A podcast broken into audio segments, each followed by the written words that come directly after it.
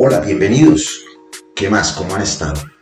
Para mí es un gusto estar nuevamente aquí con ustedes en este su espacio de análisis y opinión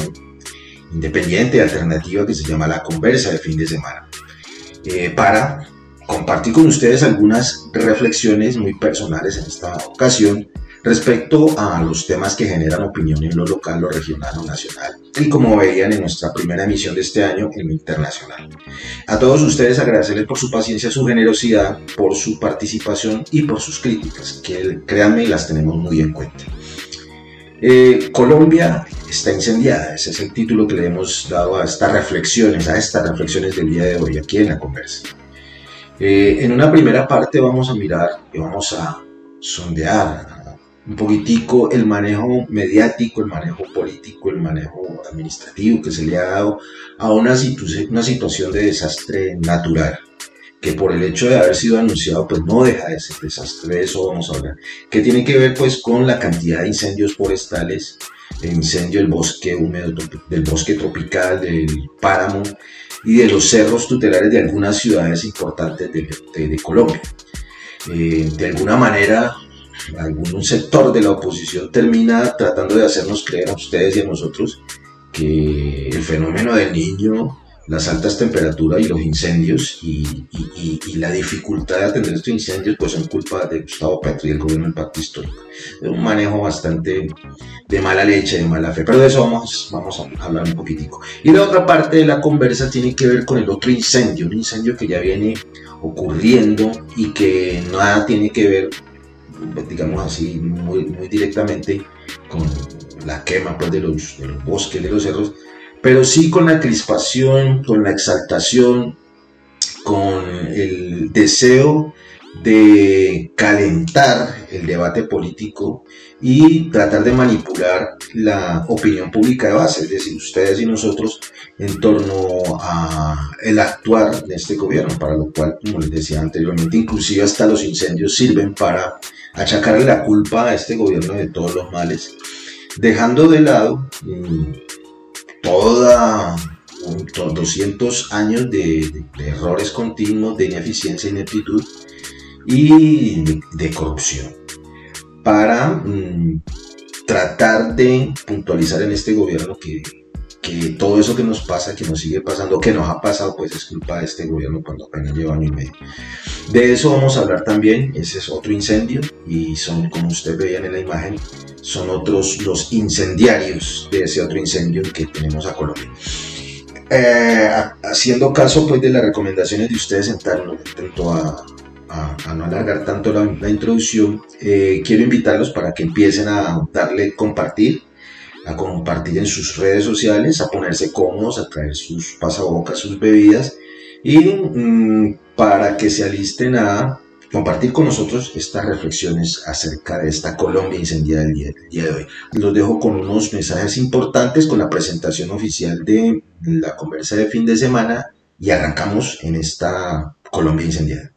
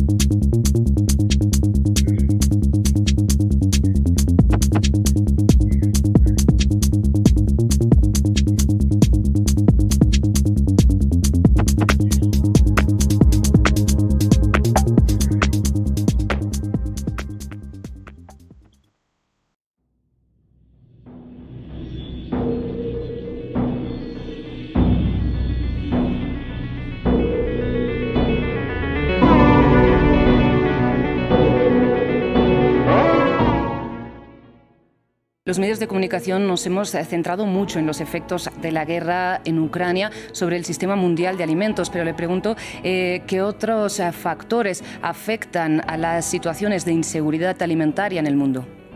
Yo creo que hay una combinación de cuatro aspectos que son realmente explosivos. Primero, el tema del hambre no es un momento, no es un tema que ha venido ahora, viene hace muchísimos años con escenario de desbalance y desequilibrio socioeconómico. América Latina y el Caribe es una de las regiones más desequilibradas desde el punto de vista del equilibrio y los balances socioeconómicos. Pero después tuvimos el escenario del COVID y todos los efectos que estamos viviendo ahora en lo que podríamos llamar la fase post-COVID. Pero además hemos tenido los efectos de, la guerra eh, en Ucrania que en nuestros países afectan en la importación de fertilizantes, en la importación de cereales de manera eh, muy severa. Y naturalmente ahora estamos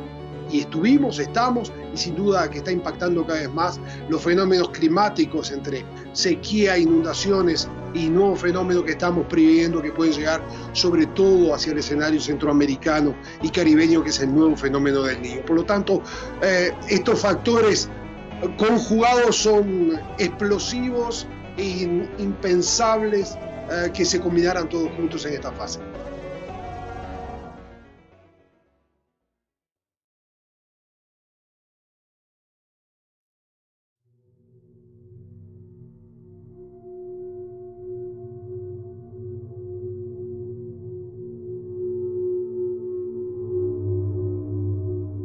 El humo se apodera de los imponentes cerros orientales de Bogotá. Al menos 12 hectáreas de bosque han sido consumidas por las llamas durante los últimos días. La capital colombiana, una de las más altas del mundo, ha registrado temperaturas inusuales por encima de los 23 grados Celsius, agravado por las condiciones del terreno que dificultan las labores para contener los incendios. Entonces ahorita temperatura nos ha aumentado, el viento nos ha aumentado, hace crítica la operación, entonces dependemos de esas condiciones para, para ver si el helicóptero puede aterrizar a tomar el agua en la piscina que tenemos dispuesta. Pero Bogotá no es la única afectada. Al menos 21 incendios forestales azotan siete departamentos en Colombia. La falta de lluvias y la ola de calor que vive el país son la mezcla perfecta para la formación de nuevos focos de incendios. El fenómeno del niño tocó el país en noviembre del año pasado y según el Instituto de Meteorología aún quedan varios meses por delante,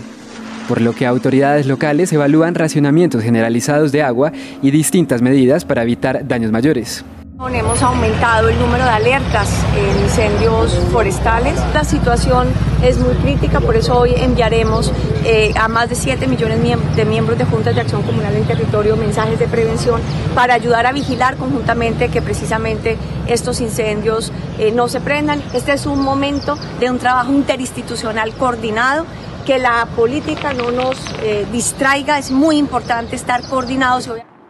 2023 fue el año más caluroso a nivel mundial desde que se tiene registro según el Servicio de Cambio Climático Copérnicus y la Oficina Nacional de Administración Oceánica y Atmosférica de Estados Unidos, mientras se espera un 2024 aún más intenso. Qué bueno que estén aquí con nosotros, agradecerles su generosidad, pero sobre todo su paciencia. Como les decía al principio en la introducción, esta primera parte la vamos a dedicar a mirar un poquitico eh, este fenómeno, este desastre natural que está padeciendo Colombia, bueno, y alguna parte del mundo, eh, que tiene que ver con los incendios, grandes incendios forestales y el riesgo que estos incendios, en nuestros eh, montes, en nuestros páramos, en nuestros bosques tropicales, podrían acarrear, y de hecho están acarreando con la salud, con la vida e incluso con la economía nuestra. vean ustedes en el video que, con el que abrimos esta sección, que estos avisos, eh, estas alertas, han venido siendo reiterativas desde hace unos 15, 20 años atrás. En este punto quisiera que ustedes eh, trajeran a su mente, recordarán eh, la sabiduría popular de nuestros mayores cuando decían, soldado avisado no muere en guerra. ¿A qué me refiero? Eh, el que esté pasando esto, es decir, sin, sin, quitarle la gravedad, pues, el riesgo de estos incendios, es una cosa que ya venía advertida, desde, vuelvo y reitero, desde hace unos 20, 30 años atrás, cuando eh, organismos multilaterales como la ONU, como prestigiosas universidades y centros científicos,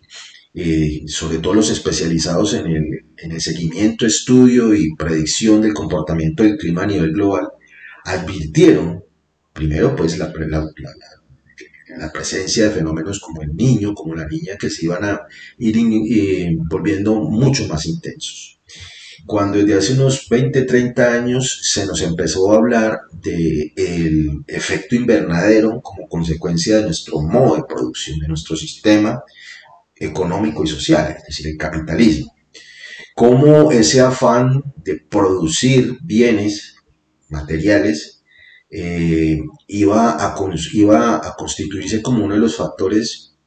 que iban a atentar contra el equilibrio de la naturaleza. Eso lo venían diciendo hace 20 años, 20, 30 años, sino 3, 4, 5 mechudos, sino prestigiosas eh, universidades, prestigiosos institutos científicos de peso y organismos multilaterales como la Organización Nacional, eh, Organización de Naciones Unidas, perdón. Pues bien, entonces a lo que yo quiero llegar y esta es la primera reflexión es que no podemos caer en la trampa del amarillismo, del sensacionalismo, por lo menos de la prensa colombiana, de la mal llamada, digo yo, gran prensa colombiana, que este año 2024 ahora sí eh, pone el grito en el cielo, pone los violines, la música incidental triste, de catástrofe, eh, las caras angustiadas, de un fenómeno que se ha venido repitiendo tristemente, y eso hay que decirlo, no por el hecho de que, hayas, que, que haya estado pasando desde tiempo atrás, no deja de ser grave, no deja de ser triste, que es el de los incendios. Entonces ahora esta prensa, estos medios de comunicación, estos sectores de la opinión, generadores de opinión pública, ahora sí cayeron en cuenta de que es verdad eso del cambio climático,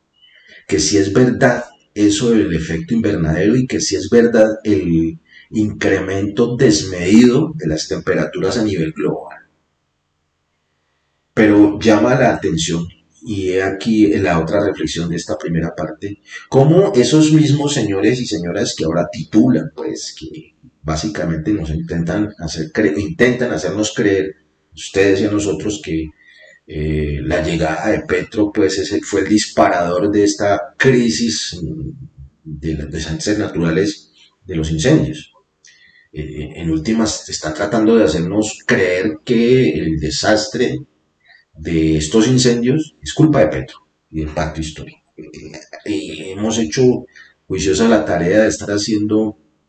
eh, canaleando, mirando, eh, mirando y escuchando noticieros y todos estos opinadores expertos y estos periodistas, la mal llamada gran prensa colombiana, básicamente que le están echando la culpa del fenómeno del niño, del cambio climático y los incendios al gobierno del pacto histórico. Pero miren ustedes qué curioso. Estos mismos personajes que ahora sí se dieron cuenta de que cambio climático existe, son los mismos que aplauden personajes y han aplaudido personajes como eh, Bolsonaro. ¿Y por qué traigo a colación a Bolsonaro? Porque Bolsonaro fue uno de los promotores, si no promotor, por lo menos no hizo nada, con los grandes incendios de la Amazonía brasileña que pusieron en jaque incluso hasta el clima y, la contaminación del ambiente a nivel global. Aplauden a rabiar a señores como Milley, como Trump, tres personajes unidos con la consigna de que lo importante es producir, sacar el mayor provecho de los recursos naturales renovables y no renovables, sin tener en cuenta las consecuencias que este modelo que ellos eh, defienden a rabiar incluso con motosierra en mano, de alguna manera, así lo han dicho prestigiosos estudios de la universidad y de centros de estudio climático, este modelo de producción, este modelo económico, este modelo social, tiene estrecha relación con el fenómeno del cambio climático, con el incremento de las temperaturas y vean ustedes también con la ocurrencia seguida de incendios, de grandes incendios en zonas de bosques, en zonas de páramos. Pero no contentos con mm, hacernos perder de vista eh, esos llamados de atención previos, esas alertas tempranas, permítame robarme ese término, eh, también intentan hacernos olvidar que mm, el invento de los gobiernos pasados, de las entidades encargadas de la prevención y atención de los desastres, no han hecho y no hicieron eso, eso que legalmente les competía, que era la atención, la prevención, sobre todo la prevención de los desastres. Entonces, eh, les cabe a gobiernos pasados, nacionales, departamentales y locales, eh, de alguna manera, y yo diría en gran manera, eh, esto que nos está pasando hoy en día en nuestros bosques, en nuestros páramos. Y así lo, así lo recalcó recientemente el presidente Petro cuando lo dijo, y es que nos tratan de hacer también olvidar cosas que ya se han dicho en campaña, acuérdense ustedes que esa también es una de las críticas de la oposición de por qué Petro anda tan pendiente pues del medio ambiente si eso no es tan importante, que aquí lo importante era seguir echando glifosato y echando plomo a diestra y siniestra para acabar pues con los fascinerosos que tienen asolado y nos tienen inseguro el país.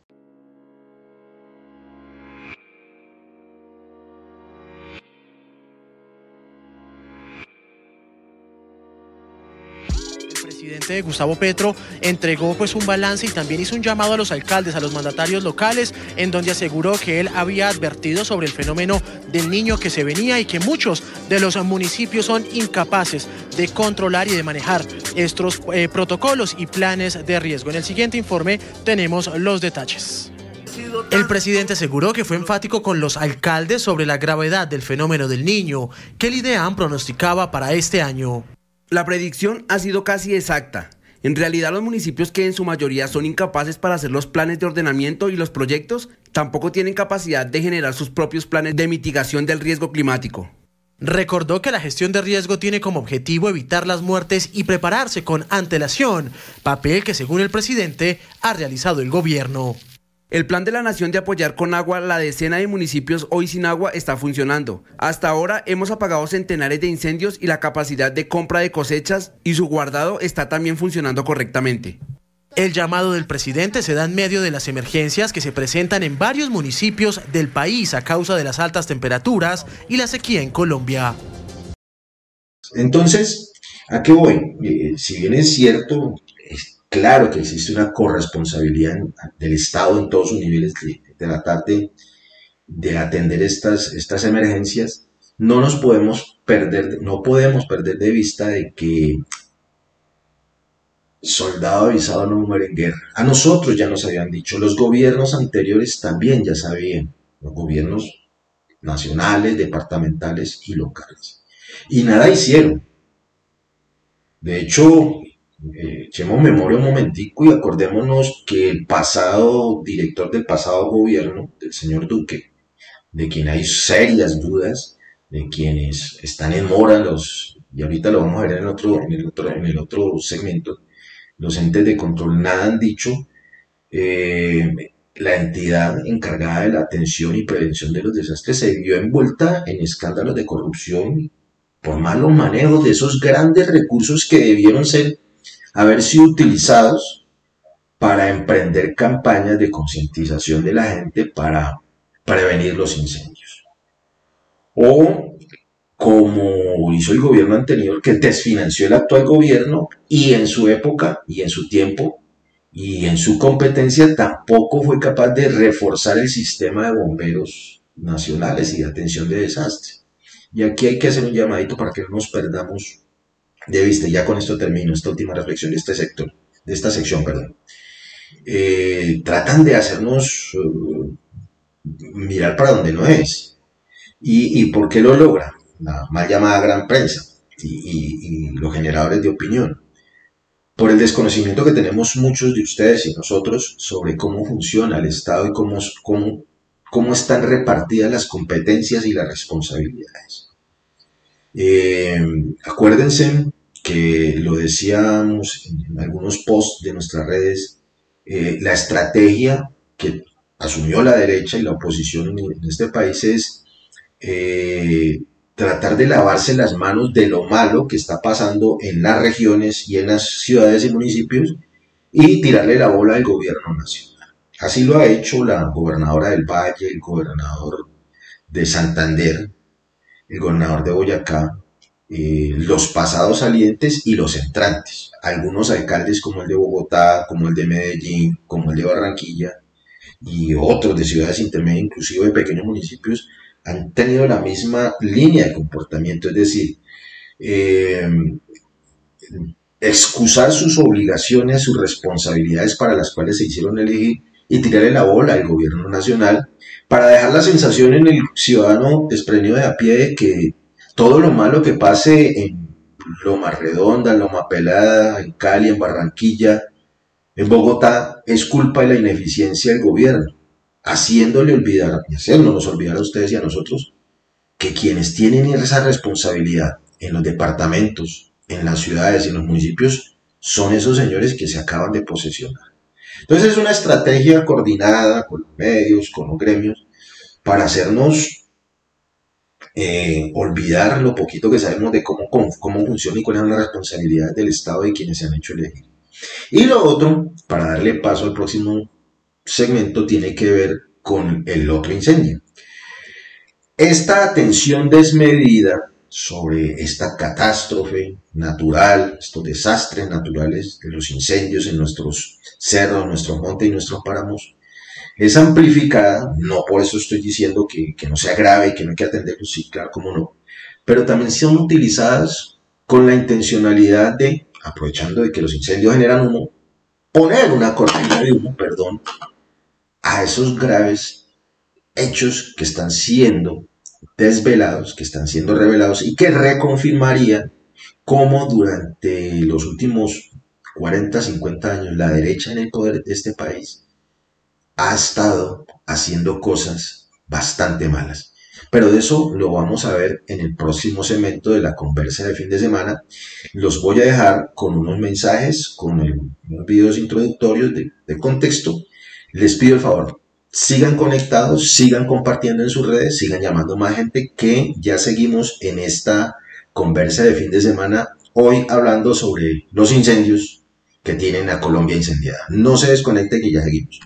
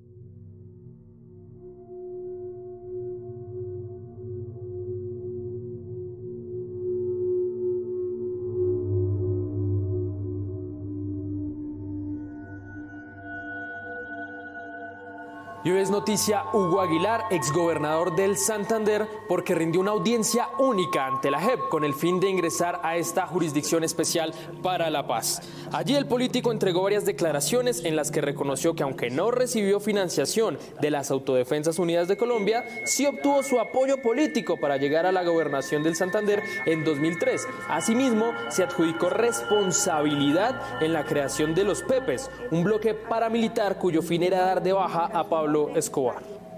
Y ahí está la sigla. Los que están haciendo eso son los Pepes, perseguidos por Pablo Escobar, es agregarle una S, cuando eso se, se confeccionaba en Medellín, el Jim Pepe. Y acordamos que con un mismo tipo de letra de máquina, eh, cada vez que eh, la unidad de levantamiento fuera a hacer algún levantamiento sobre cadáveres o un atentado terrorista, Bueno, muchas gracias porque estén aquí todavía. Yo también estoy muy contento de estar aquí. Esta segunda parte de esta Colombia incendiada, vamos a hablar de otro incendio. Como vean ustedes en la imagen, que nos sirve de transición. Ahí hay tres personajes muy llamativos.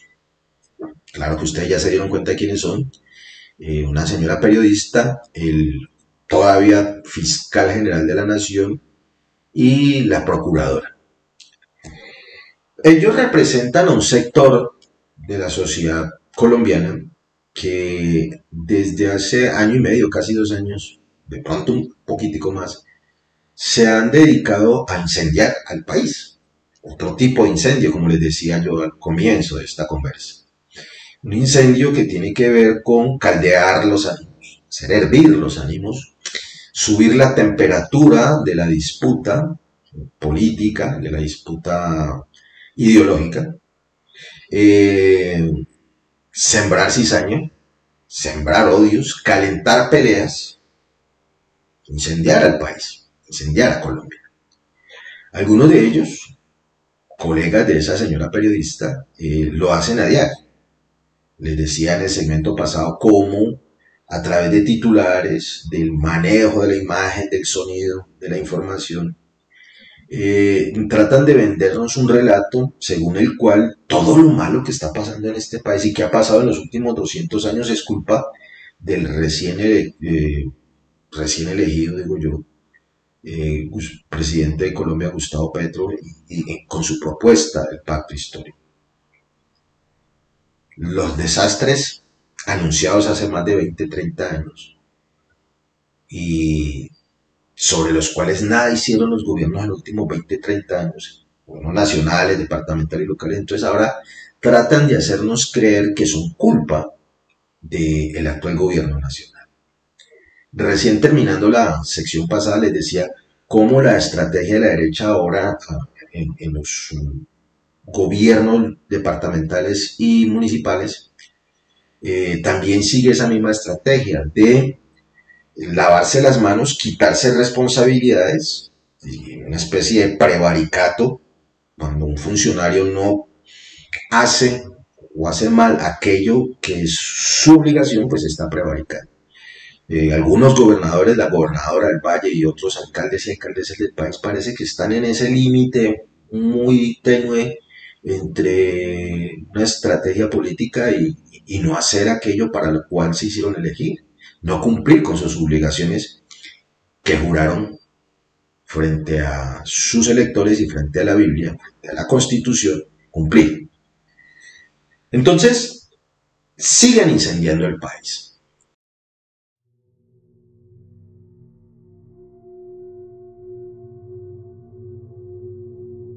Salvatore Mancuso vincula a Álvaro Uribe Vélez con la masacre del Aro. En su testimonio ante la Jurisdicción Especial para la Paz, Salvatore Mancuso, excomandante de las autodefensas, vinculó al expresidente Álvaro Uribe con la masacre del Aro en 1997, señalando que Uribe siempre tuvo conocimiento de la operación paramilitar. Mancuso afirmó que el general en retiro Iván Ramírez, aún vivo y procesado por la JEP, le ordenó coordinar la operación paramilitar solicitada por Pedro Juan Moreno, quien actuaba a nombre de de Uribe. Aseguró haberse reunido con Uribe y que el coronel Raúl Suárez lo llevó a la finca del expresidente. Mancuso también implicó al general Alfonso Manosalva en los preparativos de la masacre en 1996.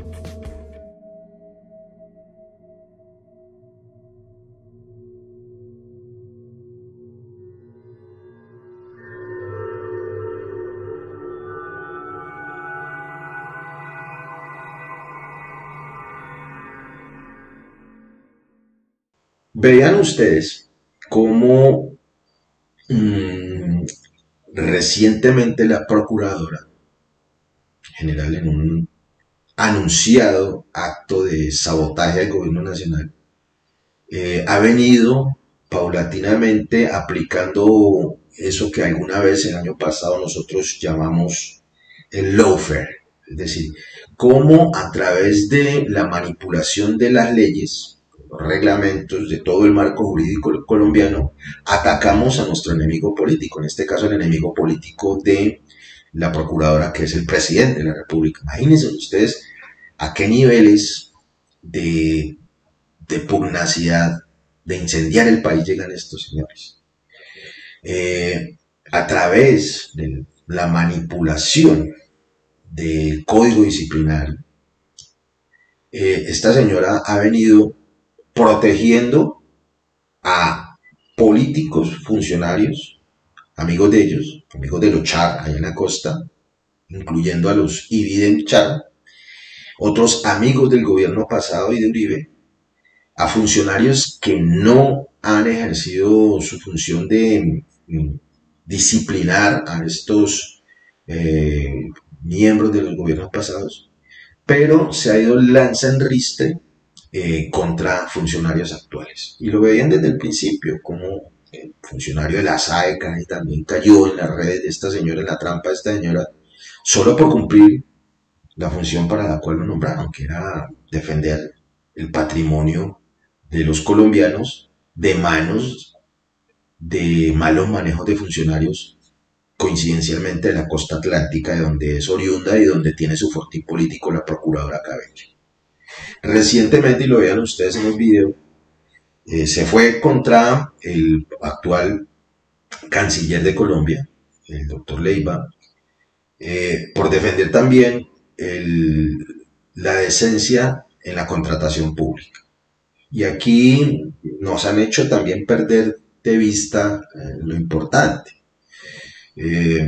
esos mismos medios y esa misma entidad, la Procuraduría General,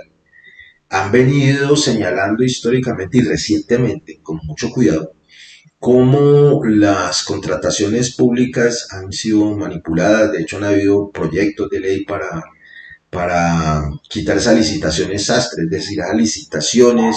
hechas a la medida para que se le gane el proponente que es amigo de la administración nacional o de la administración regional o departamental. Entonces, eh, los mismos contratistas de toda la vida siempre se han ganado los mismos, eh, las mismas licitaciones.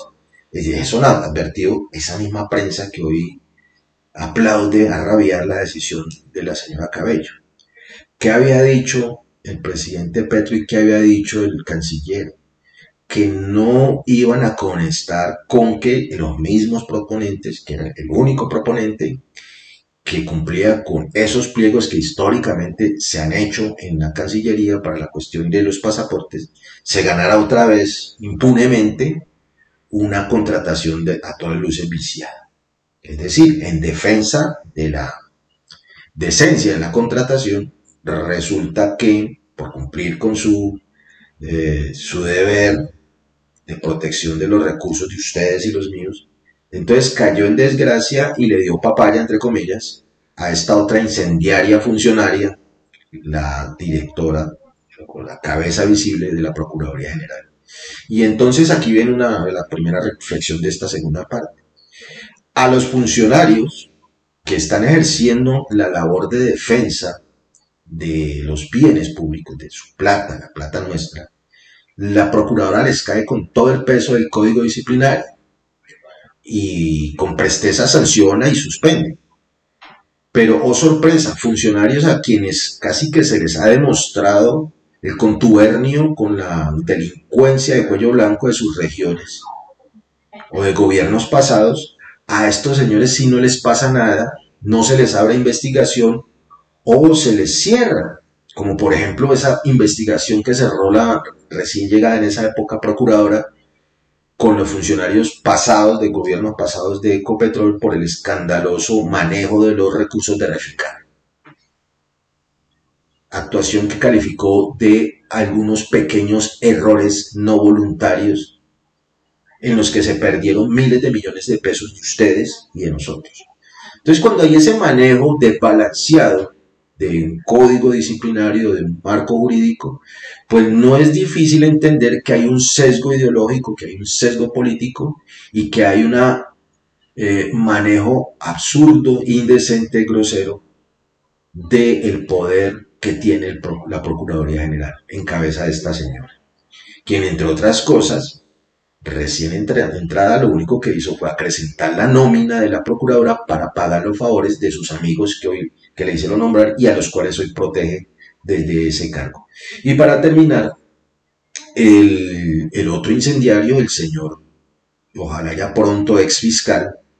quien se ha dedicado a señalar a este gobierno de narcotraficante, si, si el fiscal general de un país, quitémosle que sea Colombia, dice que su presidente es un narcotraficante, pues él debería tener las pruebas y debería, en su calidad de fiscal, haber hecho las denuncias y abierto los procesos para demostrar semejante acusación, cosa que no lo ha hecho.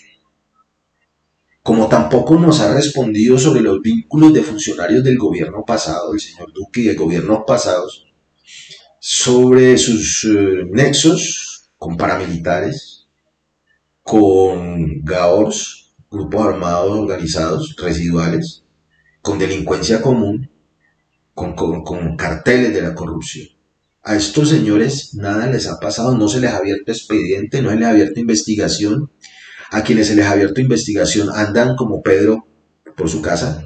en la calle o en sus casas, y se le ha engavetado todas esas investigaciones que debieran haber abierto la fiscalía. E incluso funcionarios de la fiscalía al mando de la vicefiscal, que ojalá nos coja el de arriba confesados, nos toque un año en, manos de esta señora, protegen a narcotraficantes, más específicamente de, Buenaventura, y nada les pasa. En cambio, a funcionarios de la Fiscalía que se han atrevido a denunciar y investigar esas, esos delitos que cometen funcionarios de la Fiscalía General,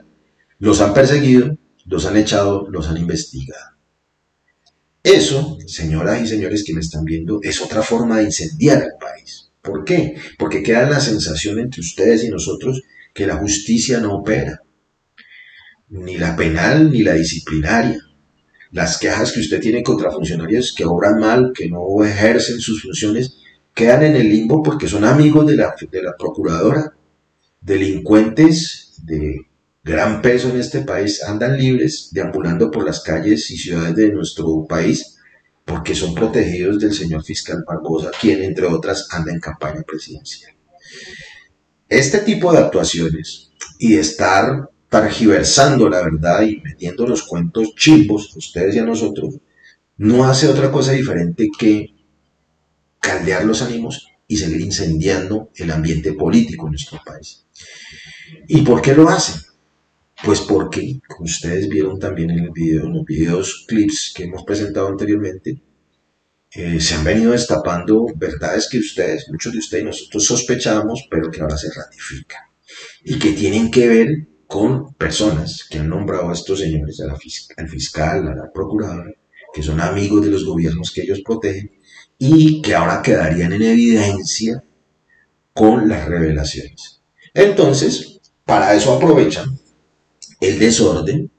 la mala memoria que tenemos muchos colombianos, el desconocimiento del funcionamiento del Estado que tenemos la mayoría de los colombianos, para meternos cuentos chimbos, reitero, y hacernos creer que el culpable de todo lo malo que pasa en este país es el gobierno actual en cabeza de Gustavo Petro. Sin con ello decir que no se están cometiendo errores, que no, no han metido la pata, sí lo han hecho, pero eh, eso no tiene nada que ver con todo el acumulado histórico de delincuencia, de corrupción y de clientelismo que hemos padecido y que desafortunadamente vamos a tener que padecer si nosotros no tomamos conciencia y no le exigimos a los actuales mandatarios locales y departamentales para que cumplan su función. Queríamos dejarles estas reflexiones el día de hoy, esta Colombia incendiada, para que, como les dije al principio, estemos avisados, para que la guerra no nos coja descuidados porque a partir del próximo año, ustedes y yo sabemos muy bien, vuelve y se incendia el cotarro político porque ya se acercan las elecciones. Los espero dentro de ocho días, si no pasa nada raro, en este espacio suyo de ustedes de opinión y análisis que se llama La Conversa del Fin de Semana. Mi nombre es Omar Orlando Tobar Troches. Me gustó haber estado con ustedes, invitarlos a que sigan opinando, a que sigan criticando, a que nos sigan sugiriendo cómo hacer mejor esta conversa que ya llevamos seis años, vamos para el séptimo año de estar con ustedes y ojalá podamos seguir con ustedes. Cuídense mucho, nos vemos de aquí a ocho días si no pasa nada extraordinario en esta su conversa de fin de semana.